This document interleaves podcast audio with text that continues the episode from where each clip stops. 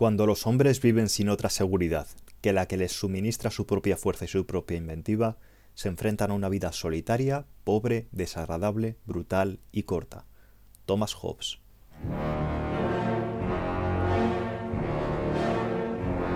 La corona no puede tolerar acciones que pretendan interrumpir por la fuerza el proceso democrático. Cuando España encuentre una empresa colectiva que supere todas esas diferencias, España... español o un puñado de españoles que se angustian pensando en la salvación del país, allí hay un ánimo... unas fuerzas leales que luchan al lado de los trabajadores, ¡viva la República!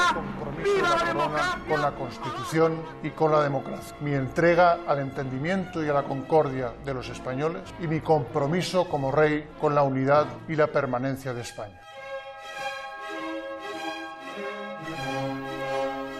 Hola y bienvenidos a Culturas Políticas. Empezábamos este capítulo, el primero de la serie relacionada con el coronavirus, con una cita de Thomas Hobbes. Hoy vamos a analizar cómo las ideas sobre el Estado que anunció este autor del siglo XVII siguen presentes en la actualidad, especialmente durante estos meses de pandemia que nos está tocando vivir. Para ello contamos con nuestros sabios habituales, que paso a presentar rápidamente. Juan Carlos Jiménez, profesor de la Universidad San Pablo CEU, buenos días. Buenos días. Desde la Universidad Rey Juan Carlos tenemos a David Sarias, buenos días. Buenos días, Javier. Y además nos acompaña Rafael Rubio Núñez, que es profesor titular de Derecho Constitucional en la Universidad Complutense y miembro de la Comisión de Venecia del Consejo de Europa. Muchas gracias por acompañarnos, Rafael. Buenos días. Buenos días. Y Juan Luis Manfredi, profesor de la Universidad de Castilla-La Mancha y profesor de Políticas Públicas del ESADE de Madrid. Juan Luis, buenos días. Muy bien, buenos días, ¿qué tal? Pero antes vamos a introducir al personaje que nos ocupa en el programa de hoy.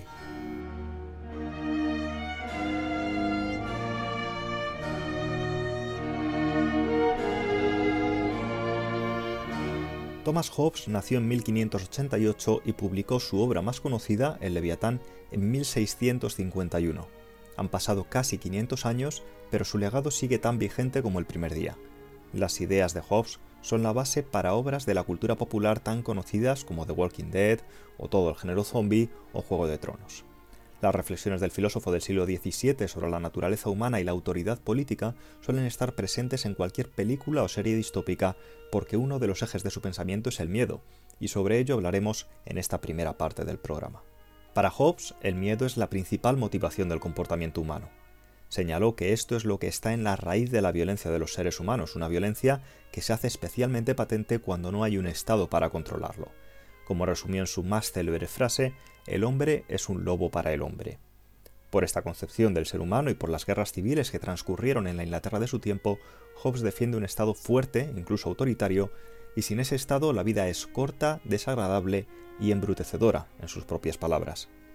Cree que es la única forma de contener las pasiones humanas, como el egoísmo o la violencia, y así garantizar la paz social, es el mensaje que nos encontramos en obras de ficción, por ejemplo, en este corte de la saga de Star Wars. A fin de poder garantizar la seguridad y mantener la estabilidad, la República, de forma inmediata, se convierte en el primer imperio galáctico para preservar el orden y la seguridad de la sociedad. En los casi cinco siglos que han transcurrido desde que se publicase el Leviatán, hemos visto cómo los estados han cobrado cada vez más protagonismo en la vida de las personas, restringiendo sus derechos e imponiéndoles obligaciones, incluso en los tiempos de mayores avances sociales y democráticos. No tenemos más que mirar al presente. Con el surgimiento y expansión del coronavirus por todo el mundo, los gobiernos recortaron las libertades de ciudadanos y empresas. La pandemia ha revelado una vez más que la mayor parte de la ciudadanía está dispuesta a sacrificar su libertad a cambio de seguridad, por ese miedo del que veníamos hablando. Los europeos han optado por aceptar el confinamiento domiciliario, el control de las reuniones familiares, las restricciones de horarios comerciales o de hacer deporte, entre otras muchas limitaciones de derechos. Nuestro invitado, Rafael Rubio, ha participado en la elaboración de un informe de la Comisión de Venecia, un organismo del Consejo de Europa diseñado para velar por los estándares democráticos a nivel global, sobre las medidas que han adoptado los países comunitarios y su impacto sobre la democracia. Rafael, en este informe provisional decís que los estados europeos se han visto en la situación de encontrar un punto de equilibrio entre las libertades fundamentales y la obligación de proteger el derecho a la vida y afrontar la crisis sanitaria. Sin embargo, dejáis fuera el conflicto en sí entre este derecho a la vida y los derechos fundamentales, que es la cuestión que estamos tocando en este programa. ¿Por qué tomáis esa decisión? O sea, no lo dejamos fuera, sino que en el fondo eh, o sea, adoptamos una posición más amplia en la que tratamos de analizar tres aspectos específicos. El de las instituciones, porque entendemos que las instituciones son la principal garantía de los derechos fundamentales y que, por tanto, el efecto que el virus y las medidas adoptadas tiene sobre la democracia, en último término, acaba afectando de una manera determinante a los derechos fundamentales porque son porque esa, esa, ruptura de los equilibrios o esa ruptura teórica de, la separación de poderes, la que más afecta en último término a los derechos fundamentales, porque se quedarían sin garantías desde el punto de vista judicial, incluso desde el punto de vista legislativo. Eh, analizamos el proceso electoral, o sea, analizamos las consecuencias en los procesos electorales, porque en cierta manera eh, son la puerta de entrada al, al ejercicio del poder y, en un momento de inestabilidad mm, puede dar lugar a abusos del mismo, que en último término, vuelvo a decir, acabarían afectando también a los derechos fundamentales, y dedicamos un apartado especial a, los derechos fundamentales, pero es verdad que quizá el análisis es, es, excesivamente amplio, no sé cómo decirlo. O sea, el problema de este tipo de organismos es que tienen que ser respetuosos, o sea, tienen que mantener un equilibrio entre el ordenamiento interno en el que en determinadas ocasiones están permitidas la restricción de determinados derechos fundamentales y unos estándares internacionales establecidos previamente que de alguna manera ejercen de límite al ordenamiento interno. Pero ese equilibrio, en un informe tan amplio que abarca los 27 países de la Unión, acaba generando pues ciertas, o sea, cierta sensación, quizá podemos decir, de no entrar al fondo, pero la realidad es que sí que se trata de establecer eh, un estándar, o sea, de remarcar, porque los estándares están establecidos, esos estándares internacionales y aplicarlos al ordenamiento interno de cada uno de los países en función de las medidas adoptadas. Pero sí que hay un capítulo de los tres de ese informe provisional dedicado a los derechos fundamentales y además los otros dos, insisto, creo que también afectan, aunque sea de una manera indirecta, pero importante, al ejercicio de estos derechos. Hobbes habría, Perdona, David. No, era un poco preguntarle a Rafa, porque ya que dice que si nos, que la, Unión Europea sí que vela por nuestra salud democrática, era un poco preguntarte cuál es la conclusión a la que, a la que llegáis, porque sois un grupo de, de, de constitucionalistas, hay más especialistas, pero bueno, en tu caso que eres constitucionalista, cuando te llamamos para el podcast, te llamamos porque en el fondo se supone que vuestra visión en la vida es demostrar que Hobbes no tenía razón, que, el Estado es una cosa que está controlada y que nos va todo fenomenal y que somos todos muy demócratas. Entonces, ¿cuál es tu, volviendo al primer punto, qué concluís y cuál es tu opinión personal, si es distinta de la que concluye la comisión, porque tú tendrás, no sé si coincide, eh, acerca de ese papel de las instituciones y de sobre si han encontrado ese punto de equilibrio entre proteger la vida, proteger eh, eh, la, propia seguridad del Estado, por un lado, y proteger nuestros derechos fundamentales. ¿Cómo, cómo nos ha ido en, Europa y cómo nos ha ido en España en concreto? ¿Hemos llegado a ese punto de verdad em, o, ha habido un deslizamiento hacia posiciones autoritarias? A ver, em, o sea, bueno, hay un matiz, pero que a Juan, a Juan Luis yo creo que le importa bastante, que es que o sea, la Comisión de Venecia no es un organismo de la Unión Europea, sino del Consejo de Europa, que es un órgano, o sea, que es, que es mucho más amplio que la Unión Europea. Eh, o sea, es, es un matiz absurdo, pero, pero que afecta. Es cierto que este informe se hace a solicitud del Parlamento Europeo y que se centra solo en la Unión Europea, en un momento además que resultó, es puramente anecdótico, pero resultó curioso porque hubo un debate interno entre los ponentes sobre si incluíamos o, no al Reino Unido, ¿no? Porque había ponentes, especialmente en irlandés, que seguían empeñados en, meter al Reino Unido como parte de la Unión Europea, aunque ya se había producido, aunque ya se había consumado el Brexit, ¿no? Pero bueno, más allá de la anécdota, es cierto que lo que tratamos de hacer es un análisis de cómo se ha respetado, o sea, de si se ha respetado o no eh, o si los estados han respetado nuestros derechos fundamentales en, esta situación de crisis. Y el punto de partida es básico, o sea, el punto de partida es que esta situación de crisis, por decirlo de alguna manera, ha superado a todos los estados. O sea, los estados no estaban pensados, por decirlo de alguna manera, para hacer frente a una situación como esta. Y en ese sentido es donde yo creo que, como tú bien dices, Hobbes cobra toda la actualidad. ¿Por qué? Porque es en la situación del pánico donde los estados empiezan a reaccionar, pues, de una manera, podríamos decir, que no se ajusta a, sus propias normas, porque no tienen normas, en muchos de los casos, y eso está bastante detallado en el informe, eh, no tienen normas que les permitan hacer frente a la situación y ahí es donde se plantea el conflicto. Y es un conflicto que en último término tiene reacciones diversas, tanto en la sociedad por un lado, que como habéis descrito, escrito Javier al principio, reacciona de una manera diferente, casi podríamos decir, en función de los estados, pero también de las propias instituciones. Hay países en los que el Poder Judicial se convierte en una salvaguarda de estos derechos y, de una forma u otra no acepta, por decirlo de alguna manera, que la ausencia de normas justifique eh, adoptar determinadas medidas y otros donde podríamos decir que el Poder Judicial se adopta o se adapta a, la situación de excepcionalidad y en esa situación de excepcionalidad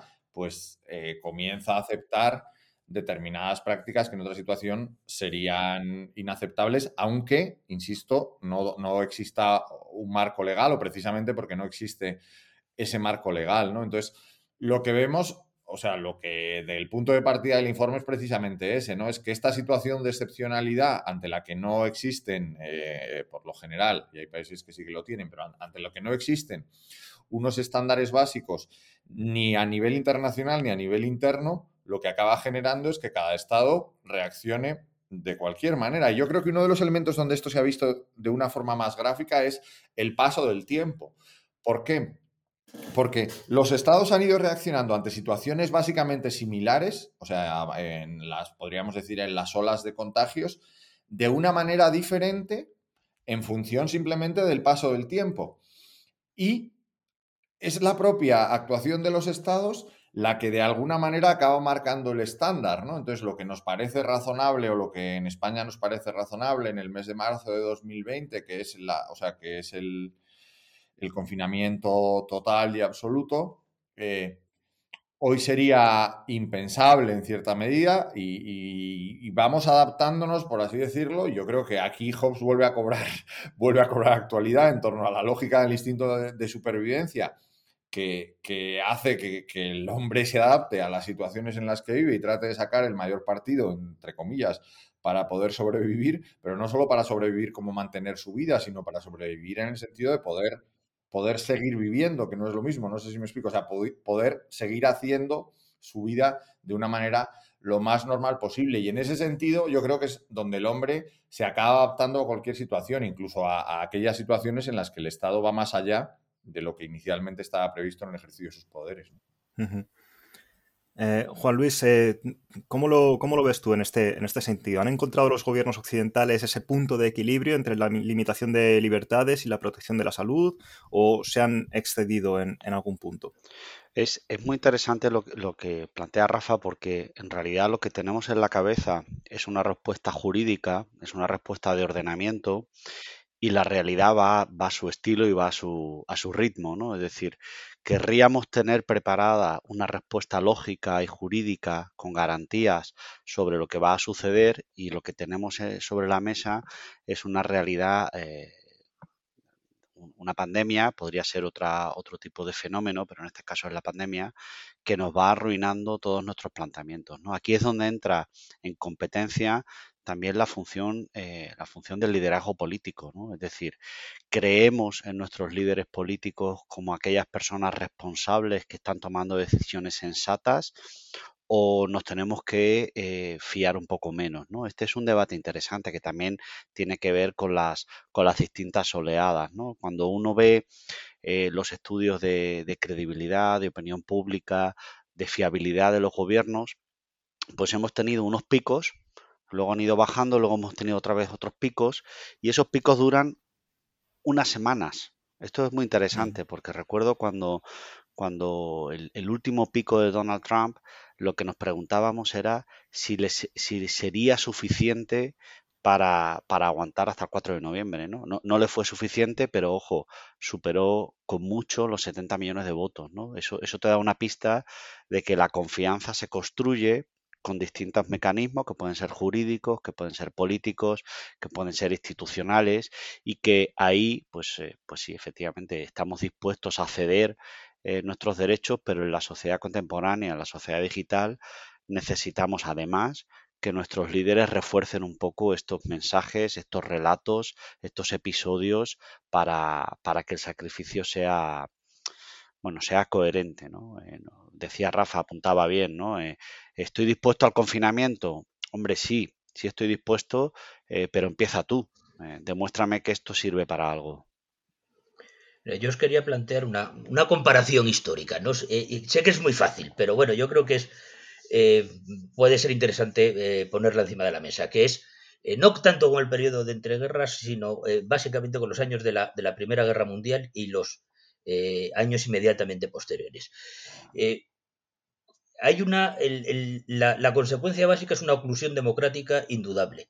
Y la base fundamental es el miedo, el miedo a la guerra, claro, es el, miedo más brutal que existe y la situación más eh, desesperada durante los, los, años de la guerra, que fue hasta esos momentos la guerra más, más cruenta que había, que había vivido el hombre y que causa un impacto emocional, un impacto ideológico verdaderamente eh, fundamental hasta el extremo de eh, llevar consigo eh, todo un planteamiento de renovación. Tenemos que construir una sociedad internacional donde este, este, este drama de la guerra consiga desaparecer.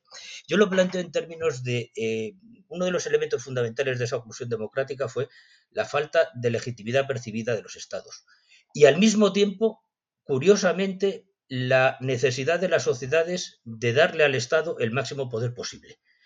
Claro, el gran eh, el, que perdió absolutamente fue el poder legislativo, porque se le consideraba un poder absolutamente caduco, trasnochado, incapaz de adaptarse y de tomar decisiones en el tiempo, eh, que la disputa eh, política era infructuosa y que lo único que conseguía poner encima de la mesa era mensajes contradictorios y que lo, mejor era un gobierno lo más fuerte posible y que tomara decisiones eh, por el conjunto de los ciudadanos sin tomar en cuenta eh, el pluralismo de la sociedad ni la diferenciación de la sociedad. En gran medida, eh, 100 años después, yo percibo algo así. Es decir, eh, y, creo que, se planteaba al principio. Es decir, por un lado, tenemos la idea de que la pandemia está llevando a los, a los gobiernos, y digo exactamente a los gobiernos, a unas posiciones que, colisionan con nuestro concepto tradicional de separación de poderes, incluso de eh, bueno, lo que ha pasado en España, de eh, un parlamento que, acepta autolimitar eh, sus funciones básicas de control del Ejecutivo, es una cosa verdaderamente sorprendente. Sin embargo, la, sociedad, una parte de la sociedad, lo considera un elemento negativo y, tiene vías de escape pues a través de las fiestas, de las no sé qué, y por otro lado, y al mismo tiempo, eh, se le exige al gobierno que tome unas decisiones eh, que casi eh, le garanticen un poder absoluto. ¿Cómo, ¿Cómo se puede resolver esta contradicción? Porque por un lado, estamos en el, casi en, la distopía jovesiana más, más, más estructural, más, más, más clara. No sé qué, cuál es vuestra, vuestra opinión. O sea, yo creo, y por eso lo decía al principio, o sea, por eso decía al principio que quizá eso que señalas es el gran, la gran crisis. O sea, que, lo que a lo que afecta es al equilibrio de poderes y en gran medida, y yo creo que eso es lo dramático, pone de manifiesto algo que ya estaba sucediendo. O sea, no es que el poder legislativo de repente pierda su poder, sino que en mi opinión se pone sobre la mesa o se refleja de una manera mucho más gráfica que el poder legislativo es una institución que ha ido, o sea, que está, por así decirlo, en decadencia, o sea, que no ha sido capaz de adaptarse a las nuevas lógicas de la representación y que de alguna manera ha sido superada por el poder ejecutivo ya sea a través de los mecanismos de los partidos como instrumentos de concentración de poder o de muchos otros. Y en ese sentido quizá también coincide con la situación histórica que planteabas, ¿no? esa parte del informe que es en la que más, o sea, la que más tiempo le he dedicado, por así decirlo, que es precisamente la del Poder Legislativo, es preocupante. ¿Por qué? Porque no es solo un problema de España, como tú señalas, sino que es que en todos los países la, la actitud del Parlamento ha sido dar un paso atrás, como si estorbara, y es lo llamativo, o sea, como si no tuviera capacidad, o sea, como si lo que normalmente son garantías de legitimidad, pero también de eficacia, en este caso fueran un obstáculo. Y ante el obstáculo que supone el control al ejercicio del poder, se decide eh, dar un paso atrás y evitar cualquier tipo de control para permitir que el Estado actúe con eficacia. No sé si me explico. Y aquí es donde cojo, o sea, cobra pleno valor la distropía jovesiana de la que tú hablas, ¿no? O sea, es el propio poder legislativo el que decide autolimitarse en el ejercicio del poder eh, para no molestar al poder ejecutivo que tiene que dar respuesta ante una situación de, miedo, de pánico absoluta. Y el problema que nos encontramos es ese, es que, o sea, que al poder legislativo le está costando recuperar el poder al que denunció, al que renunció, podríamos decir, de manera voluntaria. Y yo creo que, que eso es lo que, en mi opinión, eh, más deberíamos darle vueltas. O sea, hasta qué punto esto es un reflejo de algo que ya estaba pasando y hasta qué punto, de alguna manera, esto va a consolidar una estructura de poderes en la que el poder legislativo pasa a ser irrelevante, porque, porque en un momento en el que la lógica de la intermediación en todos los niveles, no solo en el nivel político, está en una crisis profunda, que el poder legislativo renuncia a reivindicar esa necesidad, insisto, no solo de control, sino también de, ejercicio del poder de una manera, o sea, de una manera más plural, más amplia, pues resulta un problema democrático en, todos los niveles, ¿no? Y, y, como digo, la parte del informe que se dedica al poder legislativo es bastante desanimante, porque el resumen es básicamente que con matices pero la actitud de todos los poderes legislativos ha sido muy similar a la de España. O sea, el poder legislativo se ha convertido en un elemento decorativo que como mucho se ha limitado a certificar formalmente lo que el Poder Ejecutivo había decidido previamente. Aquí quería decir una, cosa, eh, porque además creo que lo que estáis comentando es muy interesante y yo, yo lo, quería, lo quería atacar desde el punto de vista contrario. Eh, Rafa está, está hablando de un fenómeno que en realidad es secular, procede de antes, la hiperpersonalización del poder, la acumulación, la, acumulación de poder en parte del líder individual claramente identificable, ¿verdad? Porque una de las principales ventajas del Ejecutivo es que tú tienes a Pedro Sánchez y le ves. Es una persona. Mientras que el poder legislativo, pues oiga, son, son 150, 250, 300 tipos a los que nadie conoce. Entonces, esto inmediatamente al Ejecutivo en nuestras sociedades muy audiovisuales le, dota de una ventaja comparativa. Y esto la pandemia es evidente, la situación de emergencia es evidente que ha profundizado en esta dimensión jovesiana de acumulación de poder en un par de manos. Sin embargo, si echamos la vista un poquito más atrás, en este, en este país tenemos un gobierno que procede del legislativo que derriba a un, a un ejecutivo. En el Reino Unido, inmediatamente antes de la pandemia, el, el ejecutivo está completamente paralizado porque el legislativo no le deja gobernar. Y además el sistema legislativo, el sistema jurídico británico impide que el, Ejecutivo se, haga el araquiri, digamos, y convoque elecciones. Necesita el concurso del, legislativo. Incluso durante la pandemia, si nos vamos a Estados Unidos, uno de los problemas que tiene Trump es que él focaliza la atención, pero luego el gobierno federal está muy limitado. Eh, y, la Casa Blanca está muy limitada por las acciones del, legislativo. Luego, por resumir toda esta historia, ¿en qué medida pensáis vosotros que en realidad es una cuestión coyuntural y que la, pandemia nos sitúa en una situación de emergencia, pero la situación es un poquito más compleja? Y hay, una, hay un, eh, frente a esa acumulación de poder mediático o visual, si queréis, del Ejecutivo, hay al mismo tiempo un, un fortalecimiento de los legislativos que es menos evidente, pero que está ahí.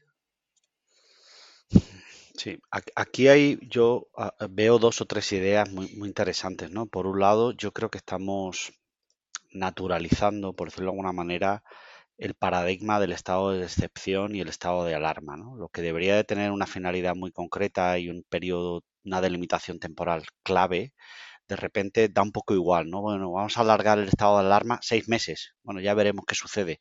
Bueno, esto es un poco preocupante, ¿no? Yo en estos, en estos meses de pandemia eh, sí que triunfó mucho alguna lectura de Georgia Gamben sobre esto, ¿no? Básicamente que estábamos ya en el final del final y el final del apocalipsis y todo eso. Yo, yo no soy partidario de esto. Yo creo que David tiene, ese, tiene razón, ¿no? El poder nunca está vacío. El poder nunca está vacío. Eh, siempre eh, cuando hay una oportunidad alguien lo ocupa. Lo que sucede es que funciona muy bien el hiperliderazgo en, partidos políticos que tienen problemas internos y que no son capaces de actuar como contrapesos de sus propios liderazgos. Eh, hacia el final vamos, ¿no? Yo decía esto, ¿no? hacia un modelo turbo, ¿no? Donde el, el, que está arriba del todo es el que manda y el resto da un poquito igual y da igual que hablemos de partidos, de parlamentos o de sindicatos o de organizaciones sociales, ¿no? Y eso un poco en la línea de lo que apuntaba Juan Carlos, eh, eso sí que me preocupa, ¿no? Porque la legitimidad se percibe. La legitimidad no sé si se tiene o, no, o si se merece, pero se percibe. Y si percibimos que da igual que el Parlamento esté cerrado seis meses y eso lo naturalizamos y decimos que el estado de excepción y de alarma puede mantenerse mucho tiempo, que el gobierno central ya se ocupará de nosotros, bueno, yo creo que eso lo firmaba Hobbes ahora mismo encantado de la vida, ¿no? Yo, yo bueno, no contéis con mi firma para eso.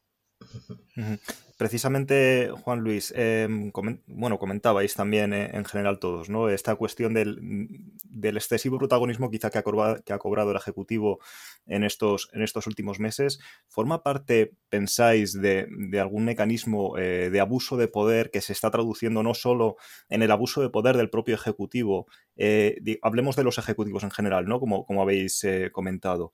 eso por una parte, por otra parte, de los propios ejecutivos en el caso español, de los propios ejecutivos autonómicos, sobre, sobre todo vimos al inicio de la pandemia, eh, aunque lo estamos viendo también con el caso de la vacunación, ¿no? Eh, haciendo un poco eh, cada uno la guerra por su cuenta, intentando imponer sus propias, sus propias restricciones. Ahora mismo pues, las cuestiones también de, la vacuna, de la compraventa de la vacuna, y no solo en España. Hemos visto también otros casos en, otros países. Si este abuso de poder del, Ejecutivo hacia el Legislativo se traduce también em, cada vez más hacia la ciudadanía y puede ir más allá o puede sentar un precedente cuando una vez que pase la pandemia, esperemos que sea cuanto antes, eh, para mantener esa, esa primacía o será el legislativo el que vuelva a sentarse de alguna manera y volverá a decir, bueno, el representante último elegido mm, de forma eh, directa por, por, la ciudadanía en el caso de España es el legislativo y es el que tiene que tomar las riendas del sistema democrático. Yo, Javier, solo permíteme añadir una, idea a, lo que tú planteas y para que eh, contesten tanto eh, Rafael como, como, Juan Luis.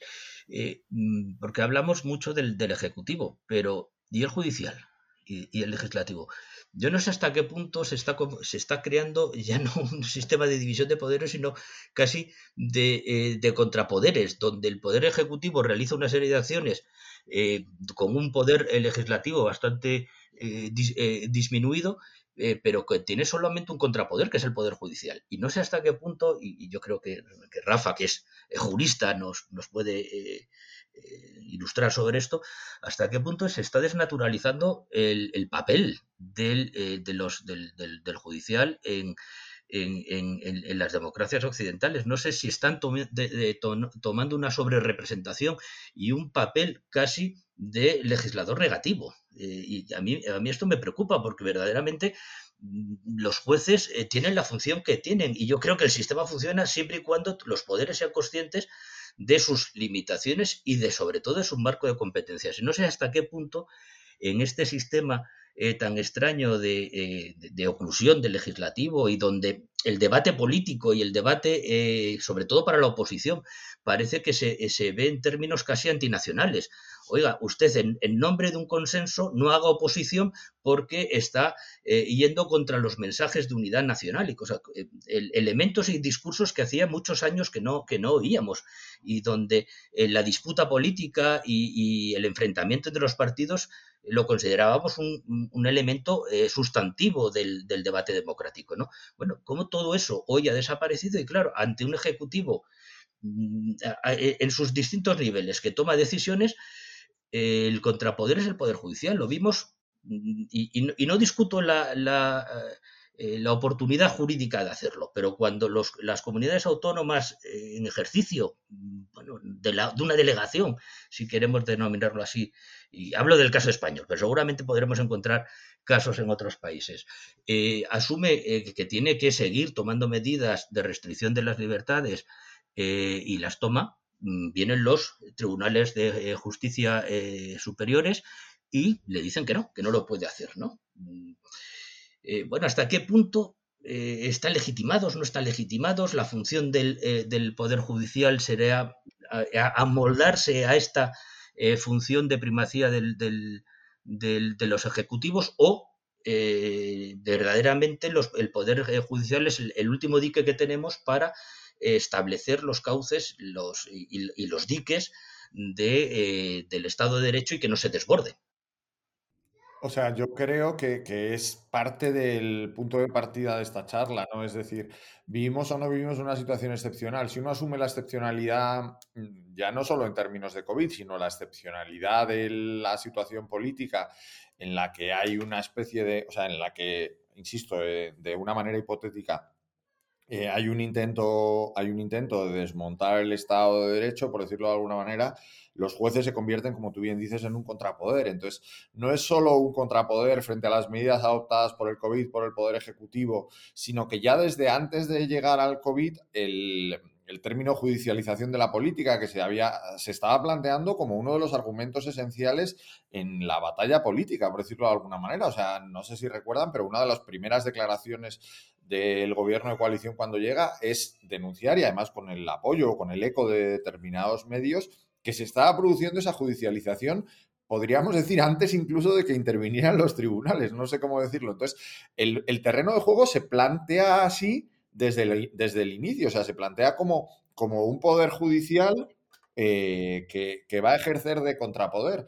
Y de alguna manera, el Poder Judicial en esa narrativa está, condenada, está condenado a, a, ejercer ese papel. No sé cómo, no sé cómo decirlo. O sea, el, drama es ese, o sea, el drama es que, haga lo que haga el Poder Judicial, o sea, aunque cumpla su función dentro de, un sistema de equilibrio de poderes, en último término, todo lo que haga se va a interpretar en términos de contrapoder porque la narrativa o el marco, por decirlo de alguna manera, ya está establecido en esos términos, ¿no? Y, y lo estamos viendo, insisto, en otros campos, ¿no? A mí, una de las cosas que más miedo me causó antes del COVID es la famosa reacción ante la manada con con manifestaciones convocadas no solo en la puerta del Ministerio de Justicia, sino en tribunales superiores de justicia de toda, de toda España, en la que de una forma se hace mucho más gráfica esa dicotomía, que ya no es entre el Poder Ejecutivo y el Poder Judicial entendido como contrapoder, es que es entre el pueblo soberano, por decirlo de alguna manera, en términos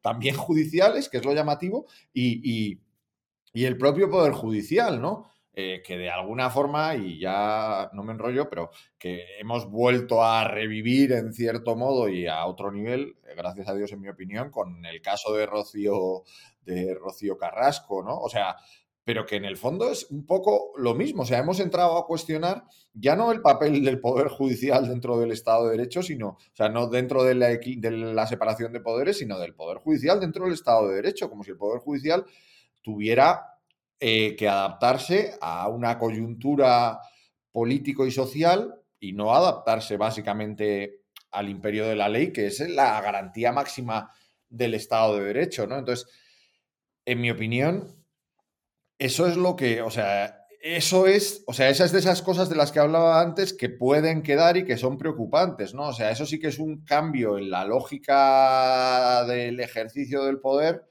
que va, o sea, insisto, que creo que viene de antes y que, puede ir más allá y que eso sí que puede resultar preocupante. Ahí, ahí yo recojo el guante, Juan Carlos, y tú has mencionado el Poder Judicial y yo haría también un llamamiento a las instituciones en sí mismas, ¿no? Es decir, estamos mirando mucho el Ejecutivo, el Legislativo, pero claro, aquí tenemos que recordar que la gobernanza es una cuestión que afecta a los procedimientos, que son normas formales, informales. Tenemos que hablar de los contenidos, que son las prioridades políticas, los programas políticos, los programas de campaña y luego también los resultados. ¿no? Es decir, qué estamos haciendo en estas políticas públicas para que el estado de la alarma no sea lo natural, para que eh, se protejan y se, y se protejan las garantías judiciales de los, de los interesados, ¿no? Bueno, yo creo que sin, sin instituciones fuertes eh, difícilmente vamos a tener una democracia de calidad, una, una democracia con garantías, ¿no? Aquí otra de las herencias preocupantes, otra de, la, otra de las fisuras que, que la pandemia nos ha demostrado, pues es eh, esa esa enfermedad que tiene nuestra administración, no solo la nuestra, ¿no? En Europa, en Estados Unidos también vemos cosas parecidas, ¿no? Que tienen que ver con la corrupción, que tienen que ver con la efectividad de las políticas públicas, que tiene que ver con la capacidad de nuestros líderes y de nuestros directivos públicos. Y eso tiene los nombres que queráis. Le podéis llamar eh, burocratismo, populismo, clientelismo, corporativismo, lo podéis llamar como queráis, ¿no? Pero sin unas instituciones públicas fuertes, no vamos a salir bien. Vamos a, vamos a salir de la pandemia, claro, pero veo muchas, muchos problemas y muchas fisuras en ese, en ese escenario post, ¿no? Eh, con un poder ejecutivo que va a hacer prácticamente lo que considere oportuno, que coloniza la administración y ahora pretende colonizar el poder judicial. Bueno, ahí yo veo multitud de riesgos eh, en los que Hobbes estaría encantado y se sonreiría, no me cabe duda. David. Fijaos en una cosa, yo me pregunto, porque la conclusión en la que llego es la contraria. Yo creo que Hobbes estaría espantado eh, de algunas de las cosas que, habéis comentado. Porque fijaos en una cosa, esto que, cada yo aquí le agradezco a Juan Carlos la introducción de la cuestión del, eh, del Poder Judicial en el fondo, el, Poder Judicial, cuando, se ve forzado a intervenir, a intervenir, es por la falta de, liderazgo del Ejecutivo, que además es contradictorio con lo que veníamos hablando antes. Nos preocupa la acumulación de poder en el Ejecutivo, que en un primer momento espasmódico impone el estado de, de alarma, nos encierra a todos, y aquello parece muy jovesiano, muy autoritario. Pero en un periodo relativamente corto de tiempo, y además esto ocurre, y creo que es muy paradójico señalarlo, en el caso de, Pedro Sánchez, un político situado a la izquierda, y en el caso de Donald Trump, que es un político situado a la, en la derecha radical, y los dos tienen la misma reacción de intentar borrarse, de, de intentar trasladar la parte de la responsabilidad y especialmente el efecto en la opinión pública de medidas que son desagradables, trasladárselo a otro. Entonces, el largo plazo, digamos, el interés de largo plazo del Estado, que es imponer estas medidas autoritarias, es contradictorio con el interés a corto plazo político de imagen del líder en cuestión. Este último prima, prima el corto plazo, prima la imagen, el líder se borra o no actúa con la firmeza que debería de haber actuado y deja a los tribunales expuestos a una situación muy, muy complicada en la que tienen que estar adoptando un papel que no es el suyo en buena medida, esto, Rafa, tú que eres el jurista, eh, eh, no sé eh, en, qué medida coincides con esto, que hay una abdicación, es contradictorio, pero hay una abdicación del poder del, Ejecutivo que pone al, legislativo, perdón, al, judicial en esa posición. Pero es que la, realidad, o sea, es parcial, o sea, es parcialmente cierto, no sé si me explico, porque el Poder Judicial actúa frente a medidas adoptadas, no actúa para cubrir la falta de medidas. O sea, no, no, a eso, pero Rafa, a eso me refiero, porque ¿por qué se judicializa? pero el problema es que las medidas adoptadas también las adopta un poder ejecutivo, en este caso un poder ejecutivo autonómico que ante el vacío, o sea, que, que, o sea, compro el análisis, ¿no? O sea, podremos decir que Pedro Sánchez se borra, pero lo que hace es delegar ese poder absoluto, que en el caso del poder ejecutivo a nivel nacional tiene unos controles mucho más establecidos en un poder autonómico que no tiene esos controles establecidos. No sé si me explico, o sea, que la estructura institucional en España... Eh, no está hecha para un, poder, para un poder autonómico con tanto poder, por decirlo de alguna manera. Entonces, en el momento en que se recibe tanto poder del poder ejecutivo, por las causas que sea, pero comparto contigo que por ese afán de no sufrir el desgaste de, de las medidas adoptadas, lo que nos encontramos, en mi opinión, es un monstruo, por llamarlo de alguna manera, mucho más peligroso, en el sentido que nos encontramos un poder autonómico que no tiene ni la estructura institucional ni los límites al ejercicio del poder que, puede tener el poder ejecutivo porque no está porque el poder autonómico no está pensado para eso. No sé si me explico. Entonces, recibe unos poderes y empieza a tomar unas decisiones en las que no hay un marco establecido claro y que obliga al poder, al poder, al poder judicial a reaccionar, además, insisto, siempre bajo demanda, que esto es otra de las garantías habituales del poder, del poder judicial. O sea, siempre hay alguien que protesta ante esas medidas y por eso los casos acaban en el poder judicial. Entonces, en mi opinión, no es tanto que el Poder Judicial eh, asuma el poder que el Ejecutivo, al que el Ejecutivo renuncia.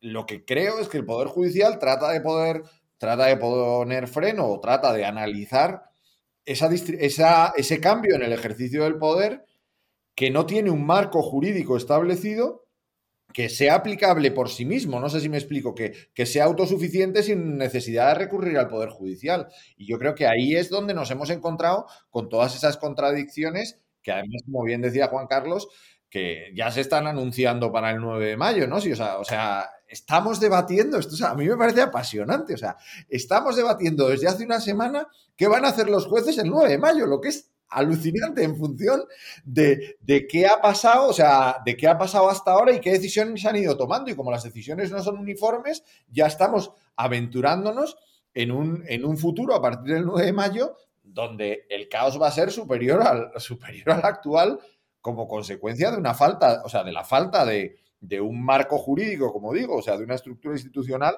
suficiente para hacer, para hacer frente a, la situación que no se prevé que el 9 de mayo vaya a cambiar mucho al ritmo que vamos. ¿no? Fíjate una cosa, aquí quiero, quiero separar dos, dos, dos cosas distintas a ver si las podemos ver con un poquito de orden separadas, ¿vale? Por un lado, y aquí quiero insistir, eh, yo os lo planteo la pregunta a los tres, a ver si me podéis dar una, respuesta un poquito breve. Eh, tenemos una situación, cuando hemos empezado el podcast, el COVID es una situación de emergencia, hay una acumulación de poder por parte de los ejecutivos que es lo suficientemente alarmante como para que la Comisión de, Venecia decida vamos a, a echarle un vistazo a esto, vamos a hacernoslo mirar transcurren 10 minutos o 20 minutos de podcast y ahora estamos diciendo, no, no, mire, es que los ejecutivos se borran. Eh, y generan una situación de inseguridad, porque claro, el, poder hacia abajo... un, inciso, no se borran, eh, lo que están es trasladando eh, su, ámbito competencial y, de decisión a ámbitos seguramente impropios, pero que existen y que formalmente están ahí. Pero a lo que yo voy, esto desde el punto de vista hobbesiano, esto es una cosa inconcebible, porque lo, que Hobbes, eh, el, elemento central de Hobbes es precisamente acumulación de poder en un solo par de manos, en un, punto fuerte. Y lo pasamos de tener un leviatán a muchos pequeños leviatanes, eh, por así decirlo. Entonces, fijaos en la, la pregunta que es, esta pandemia que tendría que haber resultado, y la insisto, la Comisión de Venecia decide vamos a hacernoslo mirar en, acumulación de poder en estados, en ejecutivos muy fuertes, estos ejecutivos lo que hacen es dispersarlo hacia abajo para evitar el daño eh, a corto plazo. Y esto genera a su vez inseguridad, inseguridad jurídica. Luego la pregunta cortita sería, ¿vamos hacia un mundo en el que estos ejecutivos en realidad, por esta imperan por el predominio del regate corto, de la obsesión por la opinión pública a corto plazo, vamos a, desplazarnos hacia, hacia sistemas donde el poder está en realidad más difuso y hay más inseguridad. No sé si me estoy explicando. Vamos hacia el proceso opuesto al que nos preocupaba al principio del podcast. Bueno, no sé, Juan Luis. O sea, es que estoy hablando yo todo el rato, pero... venga, Rafa, entro yo un minuto. A ver, voy a, voy a procurar esto de, de, hacer una respuesta corta, ¿no? Ya sabéis que no hay nada más mentiroso que un profesor que dice, voy a ser breve. Bueno, pues voy a ser breve. Yo veo aquí en la respuesta corta tres ejes. El eje 1, el ejecutivo no se borra. Lo que pasa es que el ejecutivo ha optado por la prevalencia de los aspectos comunicativos sobre las políticas sustantivas. Es decir, es que hay que tomar decisiones y equivocarse, rectificar. Eh, bueno, eh, es que hay que hacerlo. Eh, en cambio, ¿qué es lo que vemos? Pues vemos mucha charanga y mucho espectáculo, pero poca, poca política sustantiva. Si quieres esto además, lo llevo a mi terreno. Y en mi terreno hablo de gobernanza y hablo de baja calidad legislativa. Lo que vemos es una sucesión de normas que no sabemos si la segunda norma es complementaria, sustitutiva o qué pasa con la anterior, ¿no? Y en tercer lugar, esa tercera vertiente, bueno, una difícil cohabitación entre los políticos y los directivos públicos. Eh, difícil cohabitación porque hay una eh, interferencia sólida de esos hiperlíderes a los que les molesta tener que dar explicaciones en el Parlamento, tener que traer algunos datos sobre por qué tenemos que poner en este plan de vacunas el acento en la población A, B o C. Es decir, yo creo que en esa bueno, ese hiperliderazgo que es el fenómeno como yo lo describo, eh, la obsesión que tienen algunos con la, con la comunicación y con la, y con lo, con la pose, bueno, pues yo creo que eso es lo que daña a la política sustantiva, yo creo que eso es lo que daña eh, la calidad también de, de, las decisiones ejecutivas y quizás por eso entra el legislativo, eh, el judicial, perdón, tan, tan a menudo. Y este nuevo... Sí, sí, sí, adelante. No, no, Javier. Que, que, yo creo que la... O sea, no sé cómo decirlo. Si tuviéramos que encontrar un elemento que define la acumulación de poderes, la arbitrariedad. O sea, es poder hacer lo que quieras sin que nadie... Y yo creo que lo que hemos visto no es una cesión de poder, es una arbitrariedad permanente en la que el Poder Ejecutivo recupera y cede poderes con una facilidad pasmosa. Y ahora decide que la competencia es suya en esta materia para decidir dentro de dos minutos que la competencia es del otro. Y, se borra o no se borra sin perder nunca el control absoluto. No sé si me explico, porque el control absoluto lo marca precisamente la arbitrariedad. O sea, cuando cede el poder a las comunidades autónomas, que no nos olvidemos que siguen siendo poder ejecutivo, aunque como bien decía Javier, eh, podríamos decir en esos pequeños leviatanes, en el fondo sigue teniendo la llave y sigue teniendo la llave y la administra en función de lo que quiere. O sea, hemos visto algunos consejos territoriales en los que se cambian las leyes hace menos de una semana, cosa que es absolutamente alucinante, porque es el Poder Ejecutivo en gran medida el que dice, no, si es que aquí sigo mandando yo, aunque esté delegando las responsabilidades. Entonces, yo no creo, sinceramente, que, que estemos viendo o sea, que el, impacto o el exceso en la, política comunicativa, por llamarlo de alguna manera, o en la comunicación para no, para no utilizar paños calientes, esté suponiendo una renuncia al poder. Lo que creo que estamos viendo simplemente es un ejercicio todavía más potente del poder. Y lo hemos visto, por ejemplo, en la forma de jugar con el legislativo. O sea, llegar al legislativo desde el poder ejecutivo planteando siempre match point en los que o votas conmigo o el país se, se destruye, me parece que es un buen ejemplo de el poder lo tengo yo. No sé si me explico. O sea, ese poner a los partidos entre la espada y la pared a decidir entre la destrucción del país prácticamente, y lo hemos visto en los fondos, lo hemos visto en las renovaciones de los estados de alarma. O sea, los debates siempre son así o no. ¿Por qué? Porque al final me parece que es una buena muestra de acumulación del poder donde ni me molesto en discutir los detalles, porque los detalles son irrelevantes. Aquí la clave es si yo sigo teniendo el poder o queréis que nadie tenga el poder, porque no hay otra alternativa, ¿no? Esa es mi sensación en breve, por así decirlo. Juan Carlos. Yo eh, estoy completamente eh, de acuerdo con lo que eh, Juan Luis y, Rafa plantean en el sentido de que el, Ejecutivo no solo no ha, no ha, perdido poder, sino que lo ha ganado de una forma, no sé si históricamente ha, tenido, ha acumulado tanto poder, porque y lo decía Rafa muy bien, la, máxima expresión de esa acumulación de poder es la arbitrariedad absoluta. Mm, lo vemos en España, pero bueno, miraron el caso de Italia. Italia eh, con una situación de eh, imposibilidad eh, de, asentar un legislativo que pudiera funcionar, directamente el presidente de la República, en, atribución de sus competencias, se eh, decide nombrar un presidente del gobierno no político. Y tenemos ahí a, Draghi, que es nombrado presidente del gobierno y él es el encargo de formar gobierno. Frente a las mayorías parlamentarias. las mayorías parlamentarias pierden su capacidad para poner un a, un, técnico que lleve a cabo la, gobernación del país. En España, yo no sé si mi interpretación será correcta, pero eh, el Ejecutivo eh, Central no es que acumule eh, todo el poder, sobrepasa cualquier límite de acumulación del poder, hace exactamente lo que quiere, sin ningún tipo de control. De pronto decide cederlo a las comunidades autónomas en algunos casos, en otros no ha, llegado hasta tal punto que hoy, hoy yo creo que nadie podría decir exactamente cuál es la competencia eh, del gobierno central, que es toda, y cuál es la que delega de forma graciosa y arbitraria las comunidades autónomas. Y el problema es que cuando acabe el, estado de alarma, el, problema, y yo lo decía tanto Juan Luis como, como, Rafa, eh, el problema va a ser eh, una imposibilidad de, de, escrutar quién tiene las competencias que va a llevar ya no a una intervención del Poder Judicial, sino seguramente a, un casi gobierno de los jueces impropio absolutamente, porque es que todas las decisiones que vayan a tomar las comunidades autónomas es una cosa que, que, van a estar sometidas inevitablemente al escrutinio de los jueces. Y yo solo quiero añadir una cosa, porque me parece que Juan Luis lo ha planteado muchas veces. Yo hace muchos años leí un libro que a mí me gustó mucho, porque además estaba escrito de una forma extremadamente divertida, que era el, la, clásica obra de Nieto del gobierno del desgobierno, refiriéndose eh, a la administración pública y tal.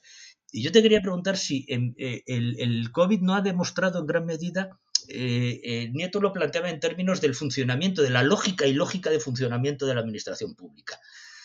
yo no creo que funcione de forma mala, sino que verdaderamente hoy tenemos la sensación de que mm, no sabemos muy bien qué elementos de la administración pública son útiles a la hora de, plantear la gobernanza. Yo solo pongo un ejemplo. El otro día vi eh, la, la, conferencia de prensa de la directora general de farmacología y de la ministra de Sanidad.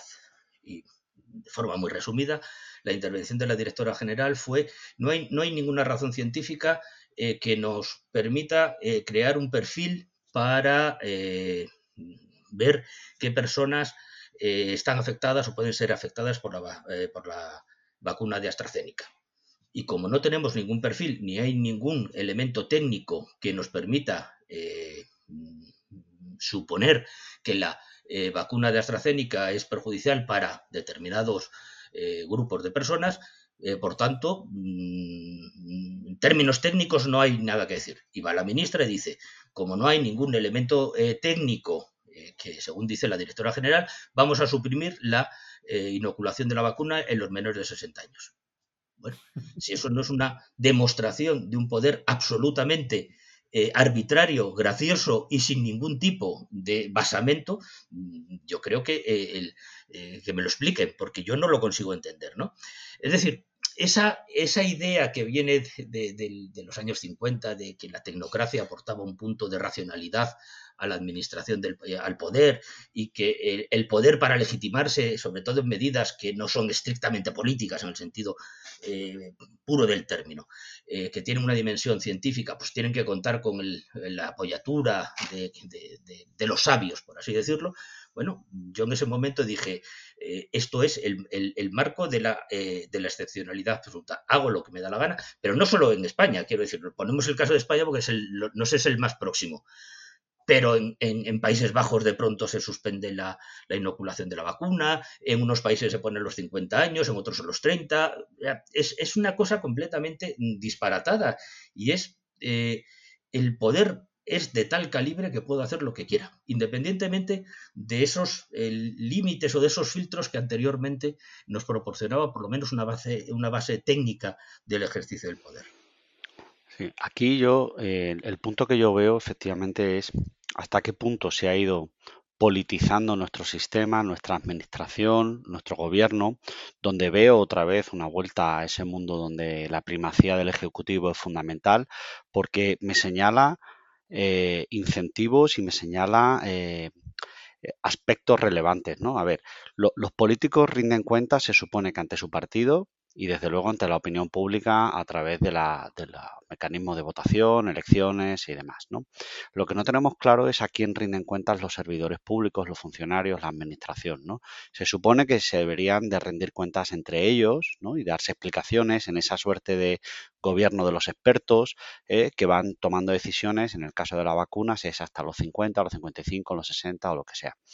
¿Qué es lo que hemos visto? Pues que en realidad el sistema ha ido capturando, el sistema, me refiero al Ejecutivo, ha ido capturando buena parte del modelo de las administraciones y por captura me, refiero a nombramientos, me refiero al uso de criterios de lealtad antes que a criterios profesionales y eso ha ido desvirtuando muchísimo eh, la capacidad de influencia de la, de la administración. Es decir, de repente para ocupar un puesto relevante en según qué sitios, lo que tienes que hacer es hacer em, eh, promover tu carrera política vinculada a determinadas em, ideas, ¿no?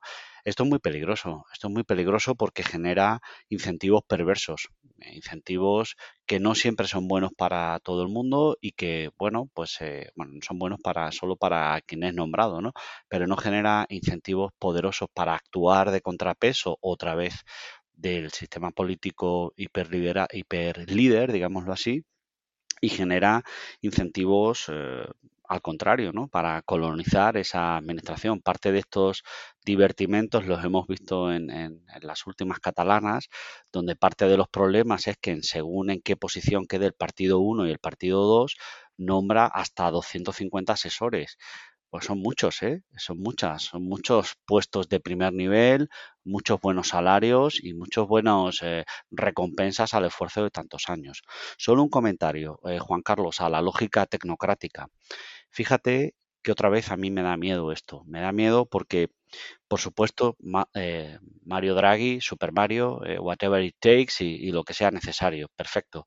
Pero cuidado con desapasionar la política. Cuidado con pensar que el más listo de la clase debe ser el, el líder y se acabó, ¿no? Una, una democracia sin pasiones, una democracia sin emociones, sin competencia política, digámoslo así, a lo mejor es el principio otra vez del mundo jovesiano, donde total, si, si al final tiene que mandar uno, que mande el soberano. El soberano ya cuidará de nosotros y no hace falta que discutamos sobre medidas judiciales, ni garantías, ni, ni procedimientos parlamentarios. Eso no hace falta. Ya está el soberano. Así que yo, eh, ponedme en la parte de los que dudan sobre la lógica tecnocrática si no tenemos por lo menos un poquito de liderazgo político y de pasión. Aquí además eh, eh, me agrada que concluyamos el, podcast con, eh, con, este punto, que nos estamos acercando ya al final de, la, de, los 60 minutos que tenemos, porque acaba de salir un libro recientemente, se llama precisamente Tecnopopulismo, y lo que está, y lo, de lo que estamos hablando es justamente de esto, de cómo utilizamos a un Draghi, a un Fernando Simón, y ponemos la, imagen, por lo menos, por volver a lo mismo, de, de expertise, ¿no? La, imagen del experto, del tecnócrata, y la ponemos al servicio de, un mensaje eh, eh, eh, que sirve para la arbitrariedad, para justificar lo que, lo que, lo que al, gobernante de turno le da la gana. Y además hemos visto en, a lo largo de la pandemia, esto Juan Carlos lo explica muy bien, cómo el mismo tecnócrata en ese ejercicio de tecnopopulismo dice una cosa y la contraria sin solución de continuidad, apoyándose en su, en su propia capacidad técnica. Estoy pensando, por ejemplo, en las mascarillas. Y además, esto de nuevo es un fenómeno global. Eh, un día mm, era egoísta, el día, el día, anterior no había que ponérselas y el día siguiente hay que ponérselas hasta en la playa para tomar el sol. Eh, y es el, mismo, es el mismo experto manejando los mismos datos, se supone, que, nos lanza ese mensaje en función del interés a corto plazo del, eh, del gobernante. Lo cual nos lleva un poco a lo que, a lo que habéis estado comentando eh, los, o hemos estado comentando los cinco. En el fondo, lo que, lo que ha demostrado la pandemia, y no sé si estáis de acuerdo con esto, para un poco ir cerrando, la pandemia lo que ha generado es una situación de arbitrariedad radical que a su vez ha generado una acumulación todavía más eh, acentuada de poder en manos del líder visible del Ejecutivo. No sé si coincidiríais con esto eh, para, cerrar, lo cual, por cierto, yo debo deciros, y lo siento por la audiencia, pero a mí me estáis dando miedito. ¿eh? Yo estaba preocupado y ahora ya no estoy preocupado, lo que estoy es espantado, eh, porque veo un retorno de Hobbes, pero además un Hobbes arbitrario o todavía más arbitrario. Yo, si me permitís empezar esta conclusión en 15 segundos. No solo debe darte miedo, sino que la sociedad a mí lo que me parece es que está demostrando unas tragaderas extraordinariamente importantes. Es decir, la verdadera eh, dimensión del problema. Nosotros hemos analizado a lo, mejor algunos elementos. A mí el elemento eh, sustantivo es que la sociedad acepta estos mensajes contradictorios, radicalmente diferentes, de una forma extraordinariamente amplia. Ese es el, calvo del cultivo que eh, hará que el, Estado, que el poder eh, se concentre y sea lo más duro posible, porque la sociedad no es capaz de reaccionar. Yo doy mi último, mi último apunte. A ver, hay que tener cierto temor y hay que estar atentos. Esa es nuestra función como, como eh, profesores, como intelectuales públicos, como queramos denominarnos. ¿no? A mí, eh, si tengo que señalar uno de mis miedos, es esa búsqueda de dobles, triples legitimidades, donde el, donde el Poder Ejecutivo se apoya, pues, por hablar de otros, para no hablar de nosotros, pues en los Proud Boys de Trump, ¿no? Es decir, gente orgullosa, ¿no? O, los patriotas que llama Putin, ¿no? Gente que eh, no es el ejército ruso quien invade Crimea, no, no, no, no, no, no, son patriotas que se organizan para ir, ¿no? No son eh, no son macarras eh, los que van al Capitolio, son eh, chicos orgullosos de su origen o no sé qué, los que van a defender las bases de la democracia. Eso sí que me da miedo, que el Ejecutivo no sepa que hay unas reglas de juego, que tenemos que cumplirlas, que tenemos que promover esta palabra tan bonita de la gobernanza, ¿no? que son procedimientos, contenidos, resultados, y que no todo vale en este mecanismo por salvarnos de la, de la pandemia o de la emergencia. Y yo por acabar, o sea, eh, el paralelismo con Hobbes tiene sus peligros, por decirlo de alguna manera, porque Hobbes cuando, o sea, Hobbes yo creo que hace una función básica en el sentido de que yo creo que es el primero que racionaliza al Estado, por decirlo de alguna manera, o que intenta dar una explicación racional basada en, en, el, en la naturaleza humana al Estado. Pero claro, cuando Hobbes habla, no está, o sea, no existen, no existen, o sea, existen otro tipo de instituciones, la separación de poderes no está en la cabeza de nadie, la sociedad es un constructo absolutamente etéreo y que no tiene, o sea, no puede ejercer en ningún caso de contrapoder. Entonces, yo creo que, que, la ventaja, por decirlo de alguna manera, con la que jugamos actualmente es que es verdad que hay una tendencia de acumulación del poder brutal que se manifiesta, como decíamos antes, en la arbitrariedad, pero creo que todavía tenemos unas instituciones y que el gran peligro, o que en mi opinión el mensaje final sería que no contribuyamos nosotros mismos a desgastar las instituciones, porque creo que a veces entramos en ese juego en el que al final somos nosotros mismos los que nos estamos tirando piedras contra nuestro propio tejado, ¿no? O sea, que, que al denunciar, cosa que es esencial, yo creo, la deformación de las instituciones, no, no acabamos estableciendo propuestas constructivas que fortalezcan las instituciones, sino que, por decirlo de alguna manera, tiramos la toalla. Y ahí es donde, donde el poder absoluto, por decirlo de alguna manera, está en su salsa y, y, acaba ejerciendo esa arbitrariedad de manera suprema. Entonces, yo creo que el mensaje final, en mi opinión, sería, o sea, todavía nos queda algo de las instituciones, vamos a tratar de fortalecerlas porque sinceramente creo que es la, única receta válida o la única vacuna válida, y perdón por el juego, eh, frente, frente a una acumulación de poder como esa. Quiero eh, terminar con, dos preguntas muy rápidas, os pido, os pido brevedad. Nos hemos centrado mucho en, el debate entre Estado, autonomías, el, el, poder del Ejecutivo y hemos dejado un poco fuera el nivel supranacional. ¿no?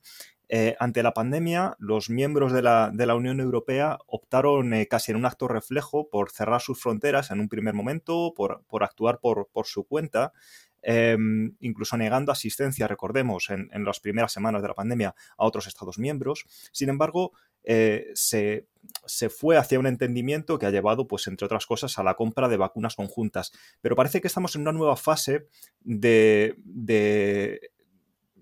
huir del, ente comunitario y otra vez de que algunas regiones intenten comprar vacunas por su cuenta. Eh, ¿Cómo va a salir la Unión Europea de, esta pandemia? Porque desde luego es una prueba de fuego. Eh, se, supo desde el primer minuto que, podía serlo, dados eh, los distintos movimientos, ¿no? empezando por el Brexit, que cuestionaban el, ente comunitario. ¿Cómo creéis que va a salir la Unión Europea de, esta pandemia? ¿Saldrá reforzada o saldrá perjudicada? Muy rápidamente. Eh, Juan Luis. A ver, yo creo que efectivamente hemos pasado, estamos dando por, ¿no? en, nuestros ámbitos teóricos tan estupendos, estamos enterrando el Estado-nación y de repente la pandemia, ¡boom!, nos ha traído otra vez eh, la discusión sobre las fronteras, quién manda aquí, hasta qué punto yo puedo eh, controlar los flujos de, migración o las exportaciones o lo que sea. Y es, muy interesante ver cómo ese modelo que vimos en los primeros meses, ¿no? En, periodo, en el primer semestre del año pasado, al final tenía demasiados, eh, demasiados problemas. ¿no? Hemos tenido que subir un escalón y la Unión Europea se ha dado cuenta por lo menos de los tres problemas que tenemos. ¿no? Uno, es que somos, eh, somos interdependientes. Eh, no podemos seguir teniendo un modelo de globalización en que dependemos de la producción que llegue de China, de las cadenas logísticas del sudeste asiático o del control del Mediterráneo que tiene Turquía, eh, y no podemos vivir al margen de eso. Es decir, está muy bien que Eslovaquia o, Eslovenia o España o quien quiera eh, desee acceder a un mercado de vacunas, pero en realidad necesitamos el poder europeo para poder comprar con un poquito de, cierta de ciertas garantías. ¿no? El segundo eje es, es la fragilidad. Eh, Europa es frágil y lo estamos viendo. Estamos viendo que hay multitud de problemas que tienen que ver con la economía, que tienen que ver con la sociedad, que tienen que ver con la salud, que tienen que ver con las migraciones y esa eh, fragilidad no se resuelve eh, haciendo los estados cada vez más pequeñitos. Esto va a ser muy complicado. Y el tercer eje donde Europa tiene algo que decir es en la desigualdad la podéis medir como queráis, eh, entre estados, entre regiones, entre personas, entre colectivos, pero es evidente que si eh, Europa promueve, defiende unos valores que tienen que ver con la protección de, de las personas más vulnerables, ¿no? en este caso de las personas mayores, y, no nos ocupamos de ellas, pues ¿dónde está el proyecto europeo? Eh, ¿no? Es decir, si, si, para hacer un modelo donde sálvese quien pueda, eso ya existe, existe en otros continentes, no es lo que queremos los, europeístas, ¿no? Por tanto, permíteme esa reflexión, eh, no sé si de naturaleza política, eh, sobre el futuro del, proyecto ilustrado de la Unión Europea. Necesitamos aprender bastante más de la pandemia y todavía no, todavía no estamos aprendiendo bien la lección, me parece a mí. Yo, si me permitís 15 segundos, igual que reivindicaba una movilización de la sociedad eh, que no acepte las imposiciones de poder, creo que hay que reivindicar, en, línea de lo que decía Rafa, eh, el, papel de las instituciones, incluso aunque estas coyunturalmente estén gestionadas de una forma eh, criticable. Creo que la Unión Europea lo que ha demostrado es una, lentitud y una eh, falta de gestión, pero eso no invalida la institución. Y la última cosa que quiero decir, curiosamente, los, los hiperliderazgos lo que están demostrando no es que eh, la acumulación de poder te haga más eficaz o más eficiente eh, a la hora de, eh, de, tomar decisiones. Curiosamente, cuanto más se afianzan estos liderazgos, seguramente menos eficiente es la toma de decisiones. Por tanto, yo también desvincularía el elemento de acumulación de poder de la eficiencia de la toma de decisiones. La crítica no es al Ejecutivo, al Legislativo, al Judicial, sino a la forma en la que se están tomando decisiones y a los desaciertos en, la, en, ese proceso de toma de decisiones. Yo por dejar que Rafa termine, porque tengo interés por, su posición como exaltado miembro de la Comisión de Venecia, eh, eh, querría dejar a, Rafa que, concluya. Eh, y además quería añadir una cosa porque escuchando a, al doctor Manfredi se, me se, me han humedecido los ojos por esa, esa voluntad, esa, esa, esa ilusión que, que demuestra en el futuro y en las posibilidades de la Unión Europea. Pero yo volviendo a, volviendo a Hobbes y volviendo a la situación de la pandemia, la lectura mía es un poco por volver al cierre de la sección anterior de, espanto.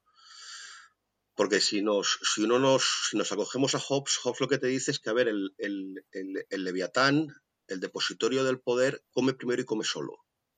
Eh, puede, puede, optar por la, la arbitrariedad en un momento dado, pero, pero, pero el poder reside en un sitio.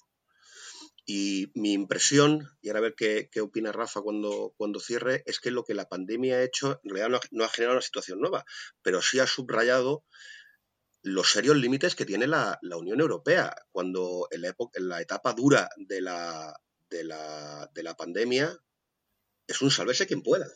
Y un sálvese quien pueda basado en el Estado-Nación, que es el leviatán que conocemos. Eh, no sabemos si la Unión Europea va a convertirse en su propio Leviatán. Eh, estamos en ello, ¿verdad? Que sería el proyecto ilustrado del que hablaba del que hablábamos antes, del que hablábamos antes Juan Luis, eh, pero a fecha de hoy, en una situación de alarma, en una situación de miedo, en una situación de emergencia, los países europeos se niegan ayuda unos a otros. Se niegan ayuda unos a otros.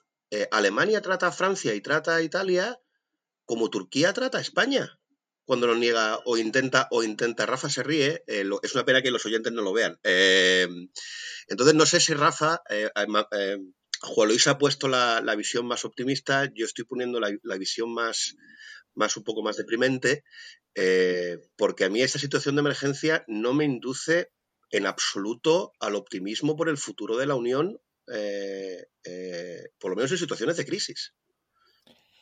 O sea, yo en la línea que decía antes, o sea, creo que la crisis lo que hace um, es poner sobre la mesa las deficiencias eh, de la sociedad en la que vivimos y en la Unión Europea esto se ve de una forma muy clara. O sea, yo para ser breve diría que la crisis demuestra que instituciones como la Unión Europea hacen más falta que nunca, en la línea de lo que decía Juan Luis y lo que decía Juan Carlos, pero pone de manifiesto al menos dos grandes problemas de la Unión Europea, ¿no? Lo que podríamos llamar el efecto de Bergiven este por la situación actual, o sea, el, atasco de los de las, los grandes transatlánticos institucionales que generan problemas y, y que requieren de mucho, de una forma radicalmente distinta de gestión para poder hacer frente a los problemas y la crisis de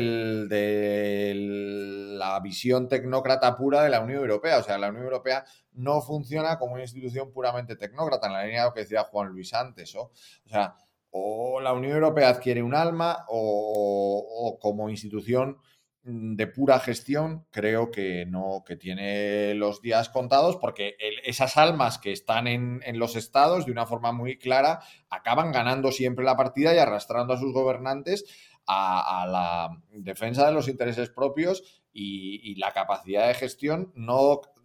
Y sobre todo si es ineficiente, como el caso en el que hemos, que hemos visto en cierta manera, pues no es capaz de ofrecer respuestas suficientes. Por tanto, resumiendo, más necesaria que nunca, en mi opinión, pone manifiesto la, o sea, la necesidad de la idea, pero eh, con una, o sea, con esa necesidad de reforma en la que o sea, la propia Unión Europea ya estaba, por decirlo de alguna manera. O sea, estábamos a las puertas de la conferencia para repensar una vez más la Unión Europea. O sea, lo único que hace, o sea, lo único que genera la pandemia, en mi opinión, es poner más de manifiesto esa necesidad. Pero insisto, creo que la Unión Europea sigue siendo una idea necesaria en, una en, en, el mapa global actual.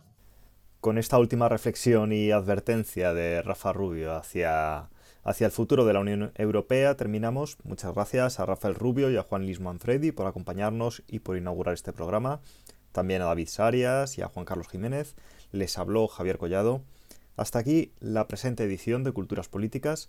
Recuerden que nos pueden encontrar en El Independiente y contactar con nosotros a través de nuestra cuenta de Twitter, arroba culturpol, y en el correo electrónico culturaspolíticas arroba fronteraediciones.com.